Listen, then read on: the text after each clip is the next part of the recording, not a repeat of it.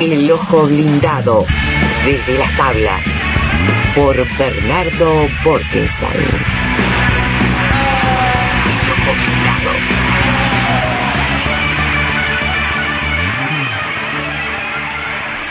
Bienvenido Bernardo, ¿cómo estás? ¿Qué tal, Gustavo, Carlos? ¿Cómo andan? Muy bien. Este, bueno, hoy los puños llenos de teatro. A ver. Este, porque tengo teatro de dos orillas, ¿te acordás que estuve por Buenos Aires? Ah, Y este, y realmente me saqué las ganas, vi a Rafael Spregelburg, que es uno de los más grandes teatri- teatristas de, de la lengua, y eh, su obra que de alguna manera corona el final de la hectalogía sobre los pecados capitales con una especie de poner enfrente a las siete virtudes cardinales, es un cierre maravilloso. Y eh, vamos a hablar de algo que esté acá porque la gente nuestra tiene el teatro en Montevideo. Vi varias obras, pero antes quiero empezar con reposiciones brillantes que aparecen de nuevo. Vuelve Morris con una noche de tablado, pero ahora en el galpón. ah, Y vuelve Josefina Trías, tanto con eh, Llamaste a Walter como Terrorismo Emocional. Así que una buena oportunidad de verlas, las dos obras de Josefina, y de deleitarse con la noche del tablado, que es de lo mejor de este año, sin dudas. Bien, eh, vi eh, una obra en un espacio que queda un poco fuera de- del circuito principal, que se llama La Escena. La obra se llama Pan Rayado. Es una obra coral con un elenco poco experimentado, pero con una dramaturga y directora que ya tiene varias obras en su haber, ¿no? Se llama Cecilia Caballero Yesque. Y eh, la obra trata sobre un episodio que ocurrió en 2018, un accidente en un supermercado donde un empleado se subió a una escalera para espantar unos pájaros y se cayó de la escalera y murió. Y el problema fue que el supermercado limpió todo y siguió trabajando. No, no, no, no paró por esa muerte ni siquiera en la sucursal. Y eso como que conmovió mucho a, a la autora y plantea esta obra de una manera realmente increíble. Es teatro de tarde para empezar. ¿eh? Bueno, capaz que con el avance del invierno eso cambia, pero cuando yo lo vi hace unas semanas, se hacía con luz del día. Y eso cambia bastante la atmósfera. Porque ¿dónde se hace la obra? En el espacio, la escena, La escena. sí. Y lo que hacen es recrear un supermercado. ¿Que dónde queda, Bernardo? Queda en River y Ponce, Ah. Este, ¿es Rivera entonces- Ponce? sí, o River y Campbell, por ahí, entre Ponce y Campbell. ¿Ah? ¿Ah? Eh, eh, sí, sí, sí, es por ahí. Eh, te digo, es un teatro bien fuera del circuito principal. Claro. No lo, no lo tengo. ¿no?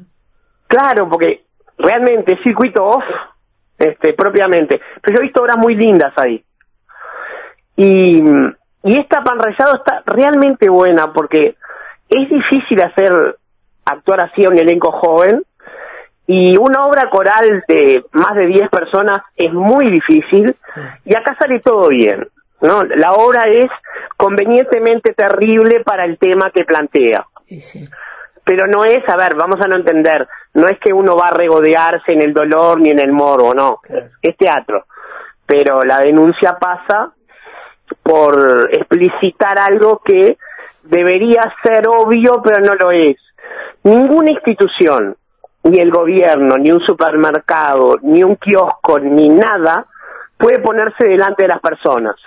En el momento que las personas están al servicio de una institución, esa institución ya falló. Claro.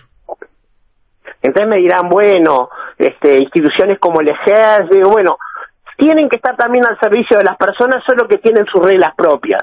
En el momento en que la sociedad se puso al servicio de un ejército, tuvimos a Stalin y tuvimos a Hitler. Pero cuando el ejército se puso al servicio de una persona, por ejemplo, tuvimos a Artigas. Claro. Ah, son- Son cosas diferentes. Sí, sí. Y bueno, la, la obra realmente es muy muy buena, aconsejo verla, es cortita, es este en esta traducción de, de obras de menos de hora y media y realmente aconsejo. Así que tenemos las reposiciones, pan rayado y eh, voy a ir a ver este fin de semana, así que lo contaré la vez que viene, María Eugenia, una obra sobre Ferreira, y tengo que dejar para el final, no sé cuántos minutos tengo. Tenemos. Está. Una cosa que fue una decepción terrible para mí. A ver. ¿no? Fue la primera puesta de la Comedia Nacional en esta segunda temporada de Gabriel Calderón que se llama Nuevos Clásicos Sí. y eh, se puso la trágica esta historia del doctor Fausto en el texto de Marlowe. Yo tenía muchísimas esperanzas porque el texto de Marlowe, ya Fausto se pone poco, pero siempre se pone la versión de este. Claro. Y la versión de Marlowe, que es anterior, que Marlowe es un dramaturgo importantísimo de la lengua inglesa, es bastante desconocida. Yo, de hecho, nunca había visto una apuesta. Y venía Rubén Schumacher de Argentina a dirigirla y le habían dado un buena, una buena selección del elenco de la Comedia Nacional y la verdad no funcionó nada. La obra parecía como que no lo hubiera dirigido nadie actores brillantes. Mira, la obra no es algo imposible de ver gracias al trabajo de los actores y al talento de los actores y al oficio que ponen. Pero realmente este quedé, me sentía muy mal cuando salí de- del teatro. Porque aparte es un tema, un texto interesante, con niveles, permitía jugar cualquier cosa. Te doy un ejemplo de lo que más me angustió. ¿Conoces ese meme donde está Homero Simpson con un angelito Homero y un diablito Homero que le hablan? Sí. Bueno, que aparte es anterior de los Sí, con. Bueno, sí, sí, sí. ponen eso en escena. Claro. Con dos becarios haciendo del diablito y del angelito, moviendo las manos como si fuera una película de Bob Fosse. No, eso para una estudiantina, no para la Comedia Nacional. Claro. Y aparte hay otra cosa. Los actores del elenco, dicho de paso, este, las actuaciones realmente están bien. Lo que pasa es que no están este, funcionando armónicamente, se los ve molestos.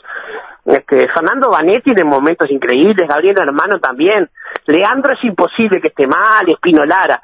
Pero los cuatro becarios están llegando a la Comedia Nacional por primera vez. Debe ser un sueño para ellos que les toque esta obra, yo siento que no los vi trabajar, porque si tengo que sacar la conclusión por lo que vi, tengo que decir que son horribles, Claro. pero sé que no, y no lo voy a decir, claro. voy a esperar a verlos de nuevo. Sí, sí. Lo que pasa es que realmente es la tercera oportunidad en mi carrera que salgo así de una obra. Y este, no sé qué pasó, honestamente no sé qué pasó, y pero digo, ta, no, as- así no, así no. Yo tengo mi hipótesis y es que el director no trabajó la obra. Este, porque claramente los actores, eh, cuando un actor no trabaja, es facilísimo de ver. Se pisa con los otros y no sabe el texto. Acá no hubo un furcio. Mm. O sea, los actores habían hecho todo lo que tenían que hacer. Este, pero bueno, por ejemplo, también te das cuenta que el texto está mal leído. Fausto no está bien entendido. O sea, fíjate, vos tenés, tenés idea, Fausto hace un pacto con el diablo. Sí. En el caso del de Marlowe, por conocimiento, vida y poder. Este, y Mefistófeles, que es el diablo de segundo orden que se pone a su servicio, le puede traer todo lo que él quiera. Y durante la obra hay algunos momentos en los cuales Fausto le saca dinero a otros personajes. Voluntariamente se lo dan o hace algún trato donde los estafa. Pero el tema es que Fausto puede obtener toda la riqueza de Mefistófeles. No queda claro por qué Fausto recibe dinero. Y lo recibe porque lo que él quiere es hacerle daño a otros. Fausto es un embaucador, es un personaje muy maligno, y eso es claro, no, se pierde en la obra. Bueno, sorpresa entonces. ah, Sorpresa, sí. Sí, Este, sí. Pero las que vienen les tengo mucha fe. ¿eh? A la zapatera prodigiosa, dirigida por María Godera, le tengo muchísima fe. Y a la gallina degollada, que va a ser esa mezcla de Adrián Caetano con Roberto Suárez, Ah. esa, esa no defrauda seguro. Claro. ¿Esas se estrenan en qué mes? Eh, bueno, no, no tengo la fecha exacta, Ah, en pero el año. sí, y tam- no, en, en esta primera fase. Y también viene un español a dirigir Edipo, que me, me guardo mi juicio, pero también tengo buenos pálpitos. Pero la verdad es que se está empezando a abrir la cartelera y yo qué sé, el año pasado dejó las expectativas muy altas, la verdad. Claro, Y ta, bueno, fue un tropezón, vamos a ver qué sigue. claro. Bueno, bárbaro, Bernardo. Te Bueno, esperamos, ¿eh? dale, cómo no, la semana que eh, de lo que ya estoy ahí. Dale, esto es como el fútbol, hay revancha. Siempre, siempre, Ah. nada, pero aparte, la, la comedia nacional con Gabriel Calderón, esa prueba fue, un tropezón lo tiene cualquiera. Bien, un abrazo. Un abrazo, chao, chao. No alcanza con oír. Es mejor escuchar. Espíritu libre.